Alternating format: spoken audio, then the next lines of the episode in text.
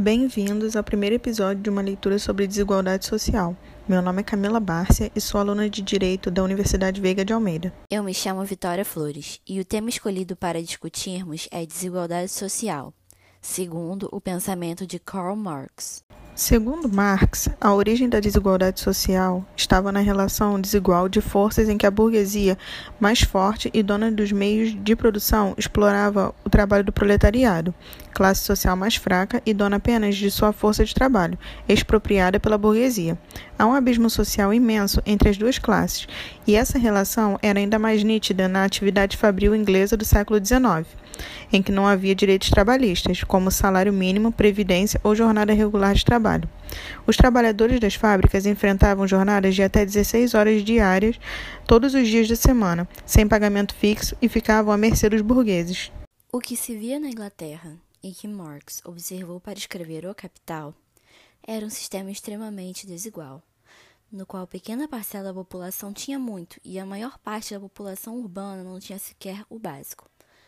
Amparado por suas observações sociológicas, baseadas no método materialista histórico e por um ideal socialista já existente, chamado hoje de socialismo utópico, Marx desenvolveu o socialismo científico, o qual expõe a desigualdade e propõe como solução a revolução do proletariado, que seria a tomada de poder, da infraestrutura e da superestrutura por parte dos trabalhadores implantando uma ditadura do proletariado, que deveria extinguir as classes sociais por meio da socialização dos meios de produção e do fim da propriedade privada. Esse momento inicial seria chamado, por Marx, de socialismo, a forma perfeita desse sistema, que na teoria marxista viria depois de um longo tempo da ditadura proletariado. Seria o comunismo em que a propriedade privada não existiria mais e as classes sociais seriam extintas. Para melhor entendimento, o que é desigualdade social? A desigualdade social, chamada também de desigualdade econômica, é um problema social presente em todos os países do mundo. Ela decorre principalmente da má distribuição de renda e de falta de investimento na área social, como educação e saúde. Desta maneira, a maioria da população fica à mercê de uma minoria que detém os recursos, o que gera as desigualdades é a diferença econômica que existe entre determinados grupos de pessoas dentro de uma mesma sociedade. Isto se torna um problema para uma região ou país quando as distâncias entre as rendas são muito grandes, dando origem a fortes disparidades. Em tese, sempre haverá desigualdade social, pois é impossível que cada um tenha exatamente as mesmas quantidades de bens materiais. O primeiro intelectual a falar sobre desigualdade entre as classes foi o alemão Karl Marx, criador da doutrina comunista moderna. A visão de Marx, que era muito mais economista, deu uma contribuição muito grande ao estudo sociológico. A desigualdade social está atrelada necessariamente ao modo de uma produção capitalista que não é justo, não é igual. Possibilita um processo de desigualdade muito intenso. Então, o modo de produção que visa o lucro, através do acúmulo de capital e da exploração de trabalho, na visão marxiana, é uma visão que possibilita a gente entender por que essa desigualdade se estabelece aqui e a gente visualiza isso. Para Marx, o indivíduo pode fazer suas escolhas, mas as condições sociais são influenciadas pelas condições econômicas. Há elementos que o indivíduo pode fazer suas escolhas, mas as determinações sociais, nesse caso, são muito influenciadas pelas determinações econômicas na perspectiva marxiana. Praticamente a economia, então a concentração de renda. A gente poderia dizer na mão de poucos ou daqueles que detêm os meios e os modos de produção praticamente dizem, e estabelecem o processo de desigualdade social, o que é gritante, lamentável e chocante. Inúmeras são as causas que aumentam a distância entre ricos e pobres. As mais comuns estão na má distribuição de renda, má administração dos recursos, lógica de acumulação do mercado capitalista, ou seja, consumo e mais-valia. A mais-valia é o retorno famosamente empregado por Marx, a diferença entre o valor final da mercadoria produzida e a soma do valor dos meios de produção, e do valor do trabalho, que é a base do lucro no sistema capitalista.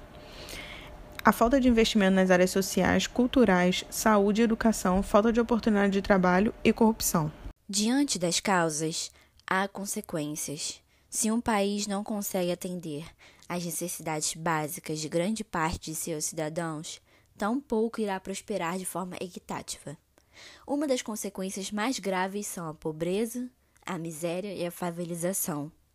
Ademais, a desigualdade traz fome, desnutrição, mortalidade infantil, aumento das taxas de desemprego, grande diferença entre as classes sociais, marginalização de parte da sociedade, atraso no progresso da economia do país, aumento dos índices de violência e criminalidade. Mesmo que o país nos últimos anos tenha apresentado uma diminuição da pobreza, o nível de desigualdade social no Brasil ainda é notório, seja pelo seu passado escravocrata, seja pela falta de investimento na infraestrutura. O Brasil ainda apresenta níveis muito grandes entre os mais ricos e os mais pobres. A desigualdade social existe em todos os continentes. Há lugares em que os problemas são mais evidentes, por exemplo, nos países africanos, os quais estão entre os mais desiguais do mundo. Por sua parte, nos países escandinavos, quase não há diferença entre as classes sociais, devido ao estabelecimento do estado de bem-estar social após a Segunda Guerra Mundial. Sem condições de ter acesso à saúde e educação, dificilmente uma pessoa terá as melhores oportunidades no mercado de trabalho. Também, a dificuldade de acesso aos bens culturais e históricos pela maior parte da população inibe suas oportunidades. O Objetivo de Desenvolvimento Sustentável da ONU, número 10.1, diz: reduzir a desigualdade dentro dos países e entre eles. As Nações Unidas até 2030 têm a meta de progressivamente alcançar e sustentar o crescimento da renda dos 40% da população mais pobres a uma taxa maior que a média nacional. 10.2 até 2030. Empoderar e promover a inclusão social econômica e política de todos, independentemente da idade, gênero, deficiência, raça, etnia, origem, religião, condição econômica ou outra.